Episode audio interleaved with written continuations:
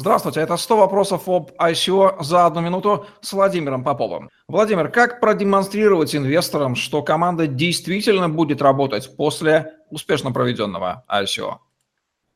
В одном из предыдущих выпусков я говорил о том, что это принцип транспарентности, да, когда вы открываетесь полностью и рассказываете обо всем.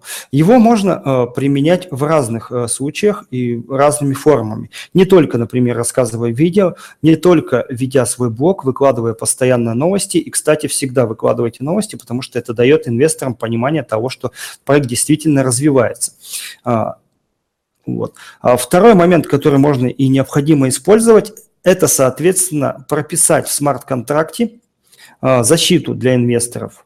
А, например, используя такие там а, технические решения, как Descoro, который стоит да, в качестве технического гаранта, либо непосредственно в смарт-контракте указать распределение процентов и невозможность вывода, например, там, денег командой без мультиподписи. Кроме того, конечно же, и необходимо использовать э, живых гарантов и скоро агентов, о которых мы также уже говорили.